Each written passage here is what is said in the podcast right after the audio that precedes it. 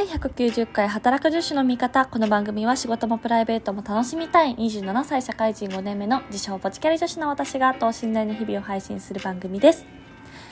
えー、ついにね、昨日からもう12月に突入ということで、師走になりましたね。皆さんいかがお過ごしでしょうかあっという間にもう年末っていう感じで、ちょっとなんかもう感覚がね、わかんなくなってきてるんですけど、去年も言ったんだけどさ、やっぱりずっと在宅でお家にいる時間が圧倒的に長いので、今年がどこからだっけみたいなね、ちょっとこう記憶の狭間が若干危うくなってるんですが、まあ今年はね、転職もしたし、入籍もしたし、結構ライフイベントとしてはね、盛りだくさんだったんじゃないかなと思っておりますが、このね、ラジオ番組もついに190回ということで、200回が目前に迫ってきておりますが、ちょっとね、2021の間にできればなって思いつつも、最近若干更新頻度がね、あのー、低くなってしまっているので、果たして行きつけるかっていうところで、まあ、自分でもちょっとそこに関してはね、確固たる意思を持っていないので、ゆるゆると配信していきたいと思います。で、今日はですね、皆さんに発表がありまして、タイトル、なんやねんって思った方いるかもしれないんですけど、この度、私、サブチャンネルを開設しました。イエーイ。ということで、今夜はソジュで乾杯っていう、えー、紫のアイコンで番組を立ち上げました。で、これはですね、あの、皆さんお察しの通りね、これまで、まあ、働く女子の味方はキャリアとか恋愛とか、まあ、私の等身大な日々を配信してきたんですが最近ねちょっともう内容がねあのオタ活じゃないかと。もう推し活のアイドルとか韓国ドラマとかあの嵐とかね多くなってきたということでですね。まあそれはあんまり興味ないよっていう人もまあもしかしたらいるんじゃないかなということでちょっとねあのポジラーの皆さんの興味関心からそれてしまうかもしれないので一旦もうそのエンタメ要素ごとお引越しして新しく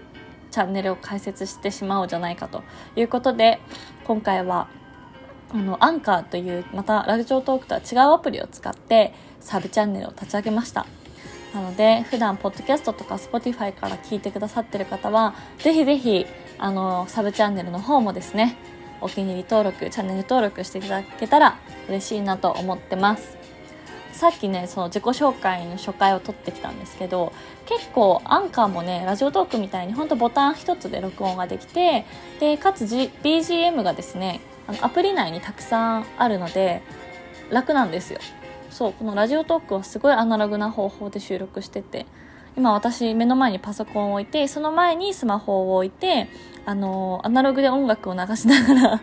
撮ってるんだけどなんかそういう必要もなくてね結構トリミングとかもできるのでまあいいかなって思ってます。あとやっぱりあれだね収録時間がラジオトークは12分なのでもう私は慣れてるんですけどこのフォーマットに。アンカーは時間制限がないのでちょっともうちょっとゆるゆる喋ってもいいかなと思ってます。なんか勝手に結構早口になっちゃってる癖があるなって 思っとったのを聞いてから思ったんだけどまあまあいいだろうということで初回のね自己紹介配信してますのでぜひぜひ聞いてみてください。まあこの働く女子の味方を聞いてくださってる人にとってはもう前聞いたよっていう内容だと思うのでもうもしかしたら内容がちょっと今後かぶっちゃうかもしれないんですけど、まあ、もしあのエンタメとか BTS 韓国 K-POP アイドルみたいなこういったキーワードピンとくる興味方興味がある方いたらぜひぜひサブチャンネルもこれからお付き合いいただけたらと思っております。ということでねあのー今日はそのお知らせがしたかったっていうだけなんですけど最近ですねあのうちの会社すごくホワイトであの、まあ、日本の祝日はもちろん休みなんですけどそれとは別にあのカンパニーホリデーって言って会社の高級があったりとかあとねあのいろんなこう世界のこう休み、まあ、もちろん各国違うんですけどなんかこうグローバルの休みの日とかも結構あって実は今週私あの明日有給取ってるんであのでなんですけど月曜日休みで今日も休みで明日有給なんで今週2日間しか働いてなくてちょっとねそれいいんだっけ？みたいな感じで今日はちょっとあの作業しちゃったんですけど午前中少し。という感じで休みは本当にありがたい。つつちょっと自分でねこのペースで休み続けてたらちょっと怠けちゃうなっていう期間もあってそのなんかバランスが難しいなと思いました。なんかさ、こう、皆さんもあるかもだけど、有給とか取るとさ、一応その、オフィシャルにね、まあ、お休み取ってるから休んでいいじゃないですか。なんだけど、ちょっとこんなにも休みが続いちゃうと、とはいえお客さんは働いてるし、なんかこう、問い合わせ来た時に、まあ、どこまで対応するかしないかみたいなのってすごい難しいなと思ってて、すいません、今日お休みなんで週明け返します。って言われれば別に相手もね、あの、納得するし、それが多分正解だと思うんですけど。ちょっとそこたまにね迷っちゃうんですよね。まあ夜何時まで仕事するかもちょっとかぶってくると思うんですけどなんかその自分でそのラインを引くっていうのは大事でありちょっとこう仕事が慣れてきたからこそ難しいなって思っております。でもこれは結構先輩にも言われててこういうこうホワイトな会社だからこそなんかこう自分が怠けてしまおうと思えば怠けてしまえるんだなというかって思っていてでもそこでいかにあの自分をねちゃんと主体的にというか前のめりで仕事を取っていくとか仕事を進めていくっていうのがすごい大事だなっていうのはこの入社半年ぐらい経ってあの実感として湧いてきたっていう感じですね。なんかあのそれまではとはいえそうなんそんな感覚なったことないなって思ってあのどういうことなのかなっていうのもちょっと思ってたんですけど確かにこんだけホワイトで休みも多いとなんかこう怠けの方向に行っちゃいがちになるなと思ってそうそれだけは自分としては絶対嫌なのではいちょっとね自我を心を震わせて 震わせて？うんはいあの自分でやる気をね出せるように頑張っていきたいと思います。そうだ先週ねあのこの番組で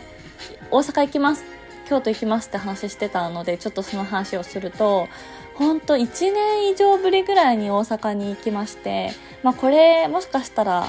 よく大阪行く方とか、大阪以外の地方に住んでて行く方、共感してくれるかもなんですけど、あの、新大阪降りて、改札出て、新幹線のね。で、御堂筋線に私はいつも乗ってたんですよ。で、御堂筋線乗る前に、あの、エスカレーターが何個かあるんですけど、なんかそこ乗った瞬間に、あ、大阪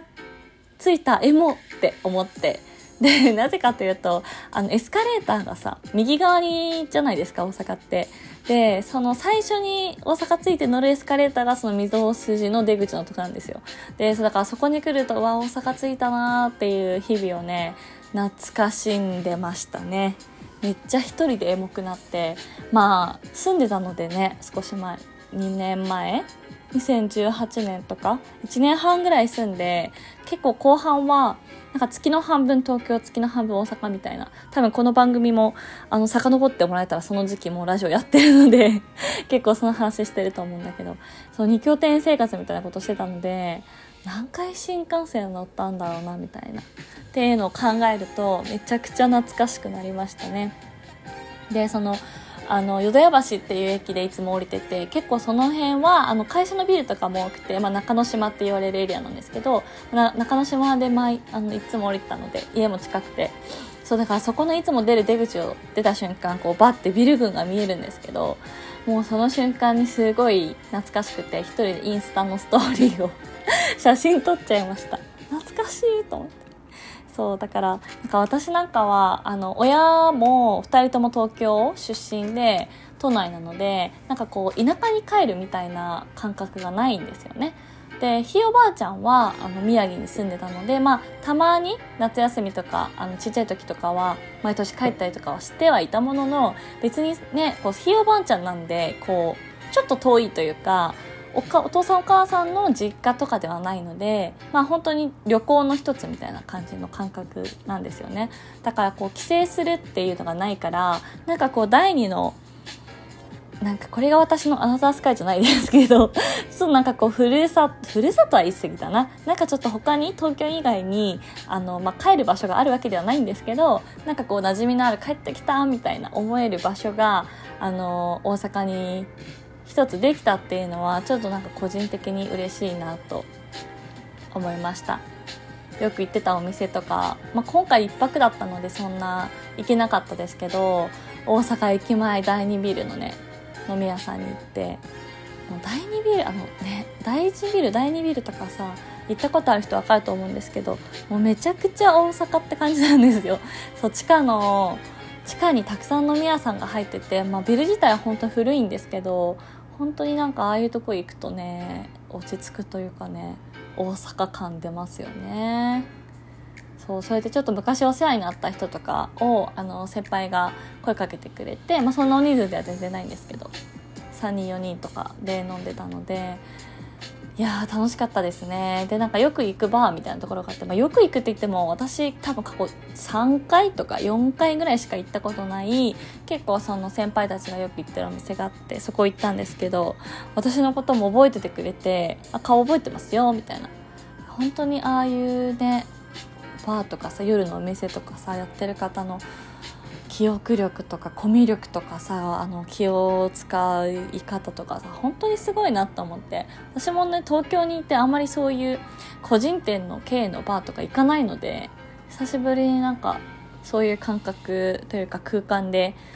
時間を過ごしてめっちゃ楽しかったですね。はい。結婚式ももちろんすごく綺麗で京都の駅前の会場だったんですけどめっちゃほっこりしました。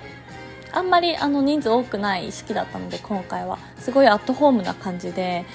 はいお祝いできてよかったなと思っておりますちょっとね京都だったけどあんまりまあ1泊ですぐ帰ってきてたので紅葉とかね観光できずで若干残念だったんですけどまあまあねあの久しぶりの大阪京都過去帰省ということではい楽しかったです ということで、今日はこの辺で終わりにしたいと思います。ぜひまた番組の感想や話してほしいことなどなどお便りお待ちしております。お相手は働く女子の味方、アビーでした。サブチャンネルもぜひ聞いてね。バイバーイ。